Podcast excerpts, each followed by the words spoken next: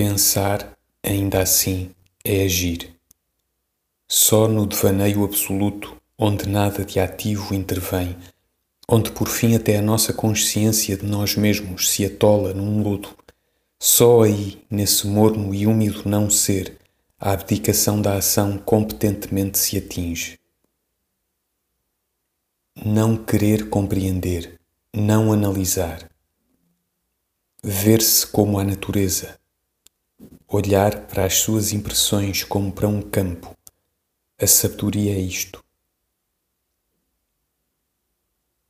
Ver-se como a natureza, olhar para as suas impressões como para um campo. A sabedoria é isto.